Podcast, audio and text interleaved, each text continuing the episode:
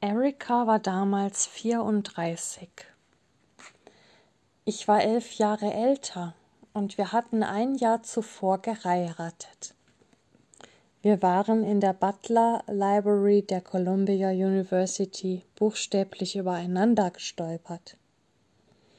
Es war an einem späten Samstagvormittag im Oktober und die Gänge zwischen den Bücherregalen waren größtenteils leer. Ich hatte ihre Schritte gehört, hatte ihre Gegenwart hinter den verschwommenen Buchreihen gespürt, die von einem leise brummenden Timerlicht trübe beleuchtet wurden. Ich fand das gesuchte Buch und ging zum Aufzug. Außer dem Summen hörte ich nichts. Ich bog um die Ecke und stolperte über Erika, die am Kopfende des Regals auf dem Boden saß. Es gelang mir, auf den Füßen zu bleiben, doch meine Brille fiel herunter. Sie hob sie auf, und im selben Augenblick, als ich mich bückte, um sie entgegenzunehmen, stand Erika auf und stieß mit dem Kopf gegen mein Kinn. Sie sah mich lächelnd an. Wenn das so weitergeht, können wir zusammen in einer Slapstick-Nummer auftreten. Ich war über eine hübsche Frau gestolpert. Sie hatte einen großen Mund und kinnlanges, dichtes, dunkles Haar. Ihr enger Rock war bei unserem Zusammenstoß hochgerutscht, und als sie ihn hinunterzog, warf ich einen flüchtigen Blick auf ihre Schenkel. Nachdem sie den Rock zurechtgezupft hatte, sah sie zu mir auf und lächelte wieder. Bei diesem zweiten Lächeln zitterte ihre Unterlippe sekundenlang, und ich hielt diese kleine Anzeichen von Nervosität oder Verlegenheit für ein Indiz, dass sie nichts gegen eine Einladung haben würde. Ich bin mir ganz sicher, dass ich mich ohne dieses Lächeln schlicht entschuldigt hätte und gegangen wäre. Doch das flüchtige Zittern ihrer Lippe enthüllte etwas Weiches in ihrem Charakter und ließ aufblitzen, was ich für ihre sorgsam gehütete Sinnlichkeit hielt. Ich fragte sie, ob sie einen Kaffee mit mir trinken gehen würde. Aus dem Kaffee wurde ein Mittagessen, daraus ein Abendessen, und am nächsten Morgen erwachte ich im Bett meiner alten Wohnung am Riverside Drive neben Erika Stein. Sie schlief noch. Durch das Fenster fiel Licht auf ihr Gesicht und ihr Haar. Sehr behutsam legte ich ihr die Hand auf den Kopf. Ich ließ sie mehrere Minuten lang dort liegen, während ich Erika ansah und hoffte, sie würde bleiben. Inzwischen hatten wir stundenlang geredet. Es stellte sich heraus, dass Erika und ich derselben Welt entstammten. Ihre Eltern waren deutsche Juden, die Berlin 1933 als Teenager verlassen hatten. Ihr Vater wurde ein bekannter Psychoanalytiker, ihre Mutter Sprecherzieherin an der Juilliard School. Sie waren beide tot.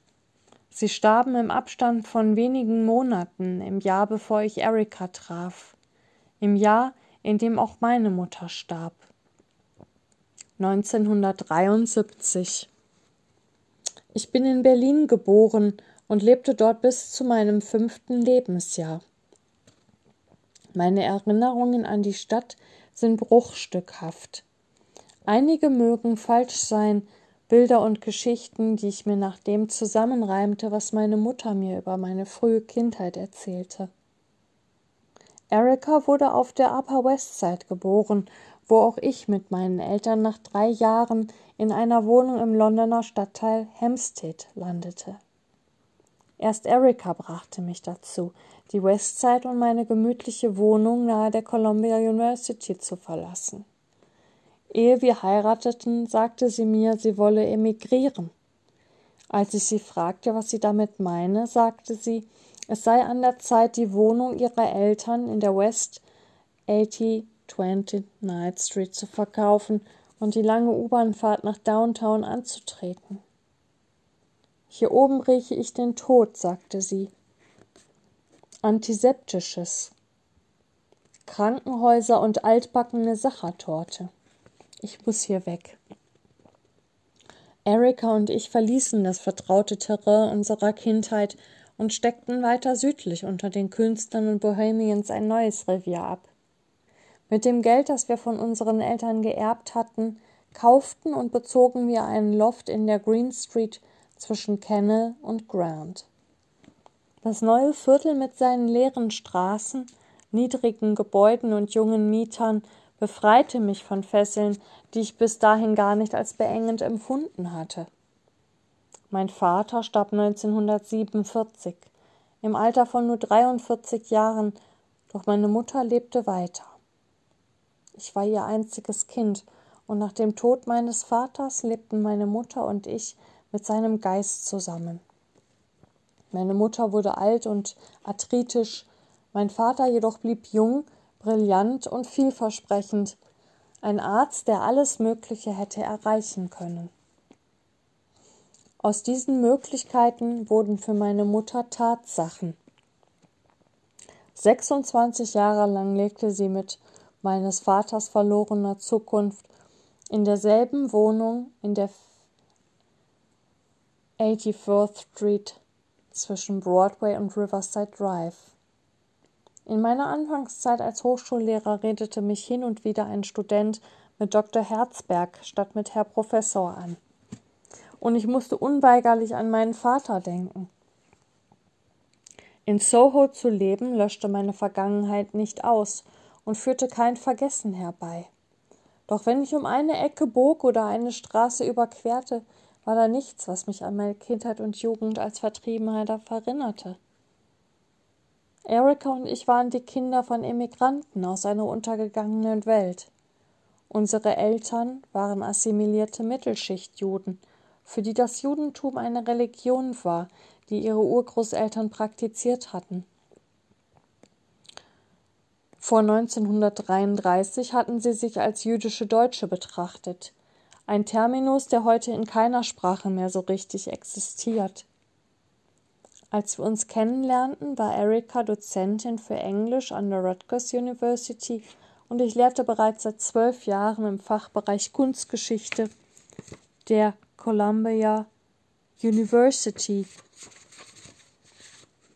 Ich hatte in Harvard promoviert, sie an der Columbia, was erklärte, weshalb sie an jenem Samstagmorgen mit einem ehemaligen Ausweis in der Bibliothek herumlief. Ich war schon öfter verliebt gewesen, doch fast immer hatte ich irgendwann einen Punkt des Überdrusses und der Langeweile erreicht. Erika langweilte mich nie. Sie ärgerte und reizte mich manchmal, aber sie langweilte mich nie. Erikas Kommentar zu Bills Selbstbildnis war typisch für sie. Einfach, direkt und scharfsinnig. Ich habe nie auf Erika herabgesehen.